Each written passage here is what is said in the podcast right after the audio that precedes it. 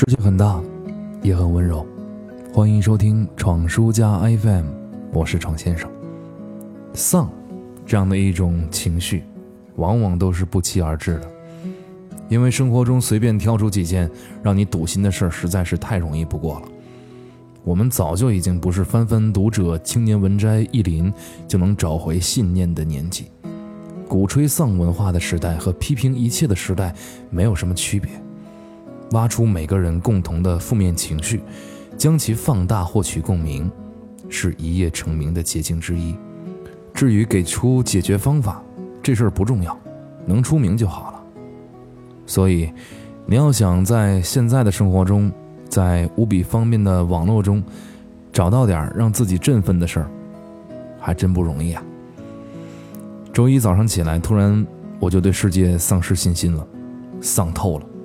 完全打不起半点精神。小时候遇到难题可以尽情的哭闹，虽然解决不了半点问题，但最后总会有人站出来帮你摆平。长大之后深刻明白了，眼泪压抑只是我们用不同的方式来逃避现实，所以难过的时候总要强行让自己振作起来，不然还能怎样？一个炖鸡汤的人失去了信心。你说谁能救他呀？不过这也是好事，就好像自己得了疑难杂症，作为医生一定会详细记录自己整个的康复过程。我也在想，到底怎么才能振作起来？于是我选择了一个最简单的方式，看动画片儿。程叔抱着爆米花窝在沙发里看这种青春校园热血漫画《我的英雄学院》。是不是画风急转的感觉呢？没错，这部动漫里也经常会转换画风，尤其是其中的第一英雄欧尔麦特出场的时候，瞬间日漫就变成了美漫。故事和一般的热血漫画基本一致，男一号绿谷初九从一个毫无能力的小菜鸡成长为第一英雄的故事。这样的故事我们看过了太多了，不是吗？火影忍者、灌篮高手、海贼王，打怪升级，一步步变强，过程中有坚持不懈，有奋不顾身，有友情，有忠诚，时不时蹦出几句热血满满的宣言，比如说：“这个世界上没有比让无能之人追逐梦想更残酷的事情了。”你看到主角的回应是：“这样平凡无奇的我和包围我的世界，无论怎样努力，梦想还是无比遥远。